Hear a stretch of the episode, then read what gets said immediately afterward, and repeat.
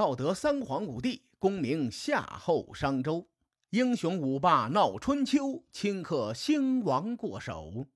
青史几行名姓，北邙无数荒丘。前人种地，后人收，说甚龙争虎斗？前几期节目啊，咱们着重说了在少陵会盟之前，齐楚两国的发展历程和战略态势。最终呢？出于各自利益的考虑，齐楚两国在少林会盟中和谈了。和谈是和谈了，但齐楚争霸不仅没有停止，反而是愈演愈烈。最先出手的是占了上风的齐桓公。上期节目咱们分析过，齐桓公的尊王攘夷的旗号，自从周厉王死了之后就不太好使了。这老哥呢？和新君周惠王的关系一直是不温不火，你说差吧，也差不到哪儿去。可要是说好呢，那绝对也好不到支持齐桓公称霸的地步。我推测呀，齐桓公在南征楚国的时候，察觉到了联盟内部的不和，所以齐国如果想要与楚国争霸，必须进一步的加强自己的威信。于是呢。齐桓公和管仲做了一个很大胆的举动，那就是齐桓公化身太子党，力挺楚军太子正。这里面的故事一点都不复杂，列位您慢慢的听，我慢慢的说。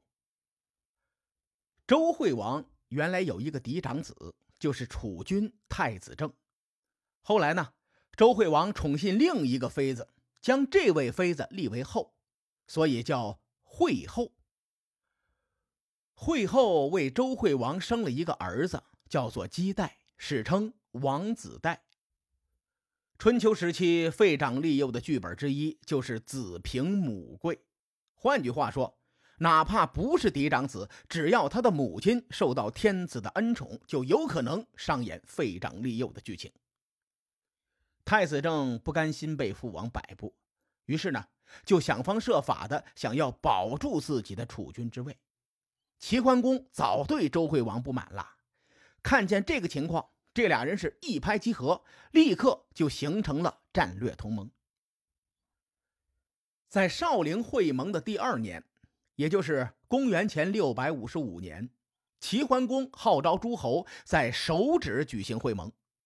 首止啊，在今天河南省的睢县附近。上期节目咱们提到过这次会盟，会盟的与会成员还是南征楚国的那八个国家：齐、鲁、宋、郑、陈、魏、曹、许这八个国家。但是在手指会盟之前，齐桓公向周王室点名要求太子正参加。齐桓公这么做，摆明了就是给太子正站台呀，他希望借助太子正的名义实行尊王攘夷的策略。周惠王一听，自然是很不高兴，甚至有点愤怒。齐桓公这是摆明了要跟我对着干呢。周惠王身为一朝天子，他不要面子呀。但相比如日中天的齐桓公，周惠王叫天天不应，叫地地不灵，他只能选择再找一个帮手。放眼天下，只有一个国家能与齐国正面对抗，那就是楚国。于是呢。周惠王接下来进行了非常有谋略的操作。这位大哥偷偷跑去联系楚国和晋国。楚国这位爷呢，可是能与齐国掰掰手腕的强国。晋国呢，咱们先不评判晋国强不强，不知道列位是否有印象啊？从周惠王继位开始，晋国就和周惠王走得非常的近。想当年周惠王大婚的时候，齐鲁都没有到场，是晋国、郑国和国国在前后张罗的。所以呢，在周惠王的眼中，楚国是对抗齐国的主力，晋国是周惠王找的帮手。在周惠王拉拢晋楚两国之后，还做了一个更绝的操作：周惠王偷偷的派周公绍联系郑文公。说，小老弟呀，我已经帮你安排好了，你可以跟着楚国干，并且呢，我还会让晋国辅助你。周惠王这一手棋呀，单纯从谋略的角度来说，妙不可言。手指会盟可是有八个国家参与的，周惠王选择郑国作为突破口，其中大有玄机。可以说，周惠王的这手棋解决了郑国的痛点。最近的二十多年以来，郑国的心腹大患不是别人，正是那个自称蛮夷的楚国。自从楚国控制住蔡国以后，楚文王伐郑，楚国的令尹子元伐郑。楚成王继位之后，连续三年伐郑，尤其是最后一次，如果不是郑国的大夫孔叔拦着，郑文公早就向楚国求和了。当时在郑文公的心里，齐桓公这位霸主啊，距离郑国太远了，罩不住郑国。每次楚国北上入侵郑国的时候，齐桓公都是先会盟、拉帮结派、骂人，结果呢？楚国五次入侵齐国都没有一次帮郑国教育过楚国。不仅如此，在少陵会盟之中，齐桓公还与楚成王和谈了。更有甚者，齐桓公还将虎牢之地赏赐给了申侯。这事儿啊，郑文公是看在眼里，记在心里。他心说：“齐桓公啊，老子真想揍你，但就怕打不过你。”郑国这些年的心路历程。可以说是太苦了，家道中落不说，还经常被人欺负。认一个大哥吧，每次郑国被欺负的时候，大哥说：“你等着啊，我帮你叫人去，我要叫人帮你出头。”每次这位大哥也都叫人来了，还是不动手，这谁受得了啊？换我是郑国，我也没有安全感呐。这些年，楚国是郑国的苦主。周惠王帮郑文公把这件事给办了，恰恰就解决了郑国的痛点，正好就应了那句话嘛，叫“欲要取之，必先予之”。你看，郑文公呢，很愿意配合周惠王的提议，转换阵营。不得不说啊，郑文公的战略眼光比他的父辈们差多了。当时啊。还是那个郑国大夫孔叔出来就劝郑文公说：“说国君呐，一举一动都不能轻率呀，咱们现在日子不好过。此时呢，祈求与楚国结盟，付出的代价太大了。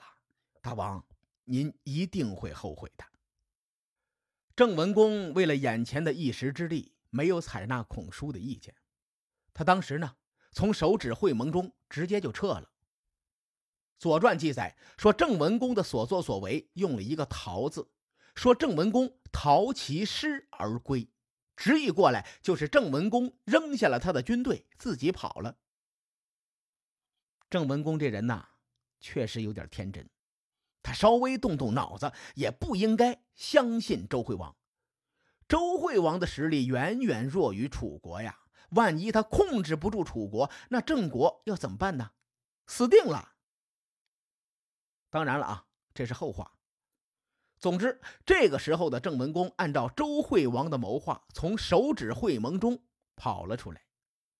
周惠王自然很高兴啊，他看在眼里，记在心里。在他的眼中，郑国的倒戈既可以削弱齐国的实力，又能增加自己的实力。这一出一进，此消彼长的效果还真差不了。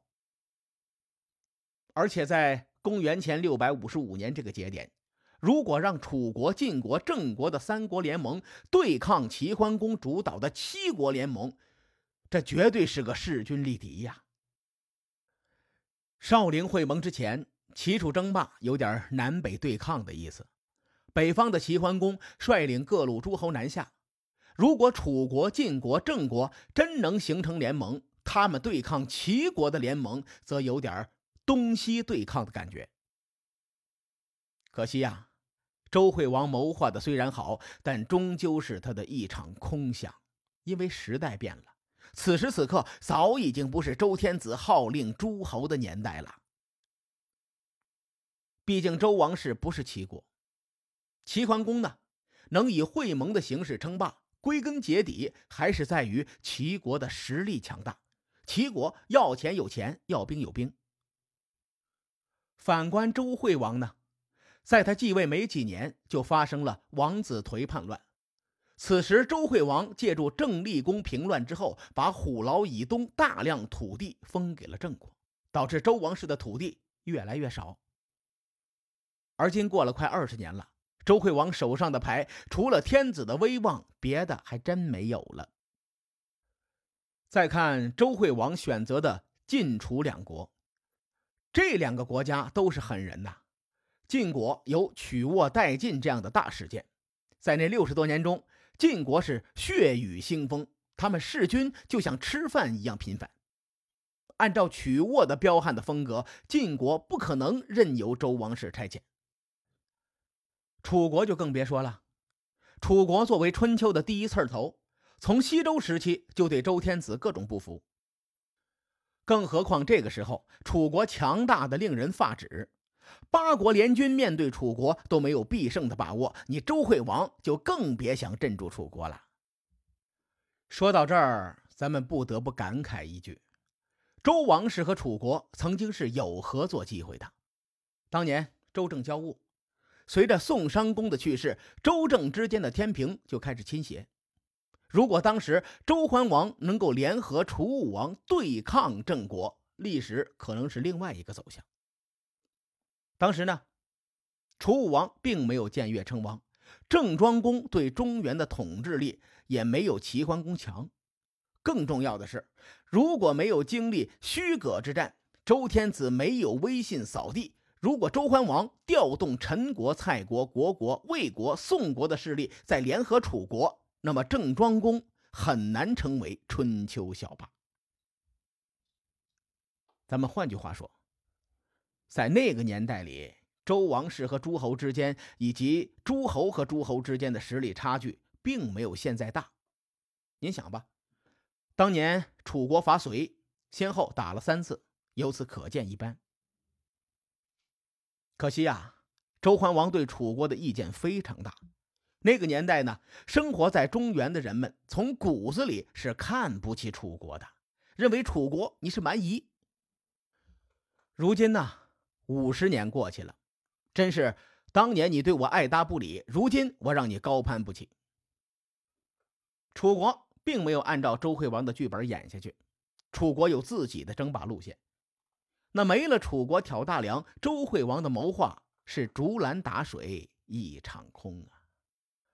齐桓公本来对周惠王就不满意，所以呢，他才力挺太子争。因此，周惠王还暗戳戳的搞小动作，齐桓公自然要报复啊。齐桓公心想：得嘞，我下期节目好好的收拾收拾你。书海沉沉浮浮，千秋功过留与后人说。